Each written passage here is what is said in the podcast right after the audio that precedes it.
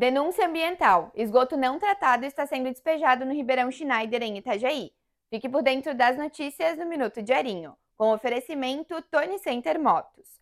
Os moradores do bairro Fazenda contam que há cerca de quatro semanas o esgoto está caindo no Ribeirão e, além de causar poluição, está cheirando mal na área. O SEMAS explicou que o problema resulta de ligações irregulares à rede de esgoto e a equipe de vistoria está notificando as propriedades com ligações clandestinas. A Polícia Federal fez a incineração de 764 quilos de cocaína nesta quinta-feira. A droga havia sido confiscada no porto de Navegantes, oculta em meio a uma remessa de esmalte cerâmico com destino à África do Sul. A operação de incineração ocorreu em Lages, na presença de representantes do Ministério Público e da Anvisa. O governo de Santa Catarina lançou um super refis, o Recupera Mais, com meta de recuperar um bilhão e meio de reais em impostos. O projeto vai oferecer descontos de até 95% em multas e juros e permitir a renegociação das dívidas em até 72 vezes.